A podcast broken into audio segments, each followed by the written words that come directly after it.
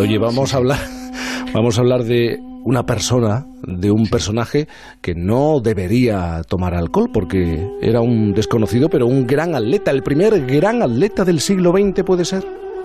Puede ser, es, fue. Aquel hombre fue alguien que tuvo muchos nombres, o expresado de un modo más preciso, fue llamado de unas cuantas formas diferentes.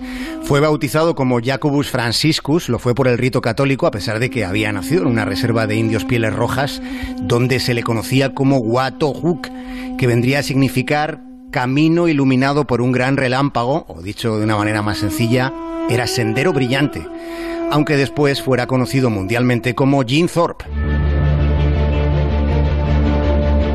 Es la historia de un indio, piel roja, que se dedicó a la competición, al atletismo, pero claro, hay tantas modalidades, tantas opciones. Eh, ¿En qué destacó?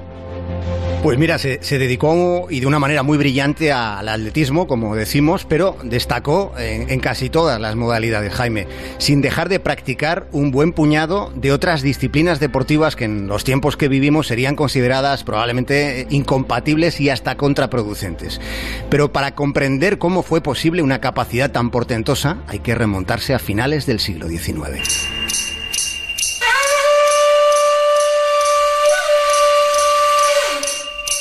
Jim Thorpe vino al mundo en 1888 en una reserva india en el estado de Oklahoma. Era descendiente por vía materna de un piel roja llamado Halcón Negro, que fue uno de los mayores guerreros tribales de esa zona en aquel tiempo conocido como la Conquista del Oeste. La madre de Jean era india, pero aquella mujer se murió cuando su hijo apenas tenía 25 meses. Así que los primeros años de, de su vida transcurren al lado de su padre, que era un tipo de origen irlandés. Transcurren corriendo y cazando, se había quedado huérfano de madre, pero fue tutelado por la madre naturaleza. Y el mejor entrenamiento que recibió en su vida fue entre árboles, colinas y riachuelos. Podríamos decir que casi casi estaba diseñado genéticamente para poder correr, subir colinas, montañas, saltar eh, riachuelos y además potenciado eso con la actividad física enorme, permanente, prematura Vamos, que no tenía un programa de entrenamiento establecido. No, no lo tenía. Eh, era desde luego un superdotado para el ejercicio. Y, y, todo lo que hizo, lo hizo eh, siendo casi un bebé toda esa actividad fue siendo muy pequeñito porque tenía que acompañar a su padre. Y después, siendo ya un adolescente con 16 años, su padre muere y él acaba en una especie de institución para niños indios. Y es allí donde empieza a hacer algo parecido a lo que hoy entendemos por deporte. Ginzor tenía resistencia, fuerza, agilidad, velocidad, equilibrio y ese descomunal despliegue físico llama la atención de alguien que era considerado en su época un cazatalentos, Mr. Barner.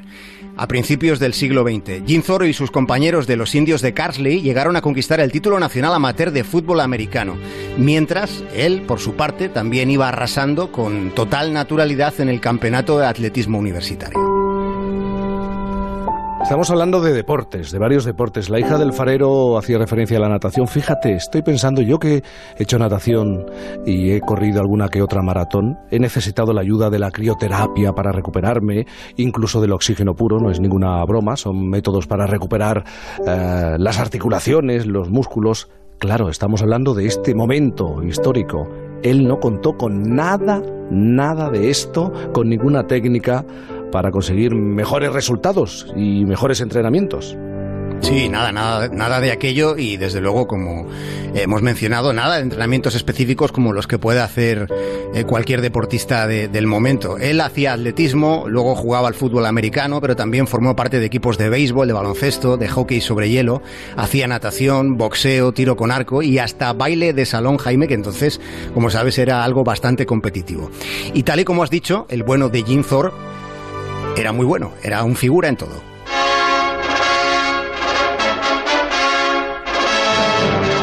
Y así se plantó en el año 1912 en los Juegos Olímpicos de Estocolmo, proclamándose campeón con una autoridad indiscutible notable en las pruebas combinadas de pentatlón y decatlón que comportaban manejarse en salto de longitud, lanzamiento de jabalina, lanzamiento de disco, además de los 200 metros lisos y del medio fondo con los 1500.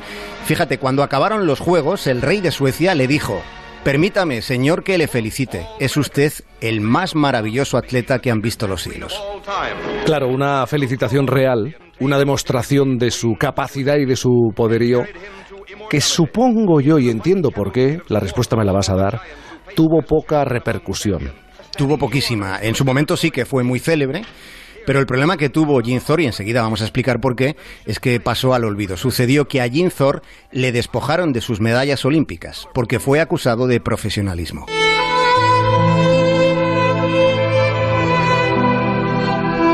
Resulta que antes de ir a los Juegos de Estocolmo se había ganado solo un puñado de dólares jugando al béisbol, que ni siquiera era su deporte favorito. Y en aquel entonces no es como en este ahora, en el que una inmensa mayoría de quienes compiten en los Juegos son deportistas profesionales, ¿verdad? En aquellos años no, apenas se ganaba poco más que nada en el deporte.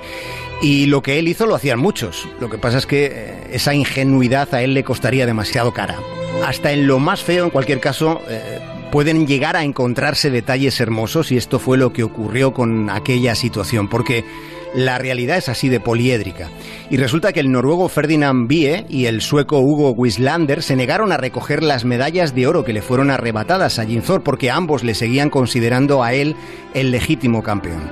Después de aquello, fue cuando empezaron sus amarguras o cuando afloraron, afloraron en aquel momento para alguien que había perdido a sus padres demasiado pronto y también a su hermano gemelo, al que se lo llevó una meningitis cuando solo tenía Jaime ocho años. Claro, estamos hablando de Estados Unidos, estamos hablando de los primeros años eh, del siglo pasado y estamos hablando de alguien que nació en una tribu, alguien eh, indio. Quizás no hubiera sido juzgado con la misma severidad, ¿verdad? Pues desde luego, porque desde muy joven eh, Jim Thor hubo de enfrentarse a la discriminación racial que existió, vaya si existió. De hecho, Jim Thor eh, podemos decir que representa el primer gran paso dado en Estados Unidos en el deporte frente a los racistas. Lo que pasa es que después de todo aquel lío, Thor llegó a jugar con éxito para los míticos gigantes de Nueva York, tuvo, como hemos mencionado, bastante notoriedad en el fútbol americano, pero su vida se complicó definitivamente con un nuevo revés con la muerte de su primer hijo y después además se arruinaría con la Gran Depresión. Y ya retirado, pues se dedicó a, todo tipo de empleos para sostener a su familia. Trabajó en la construcción, de guardia de seguridad, trabajó de lo que salía. Fue olvidado por el gran público durante décadas hasta el punto de que en 1932, en los Juegos de Los Ángeles, allí en Estados Unidos, Thor no pudo entrar al Estadio Olímpico porque no tenía dinero para comprar una entrada y porque nadie le invitó.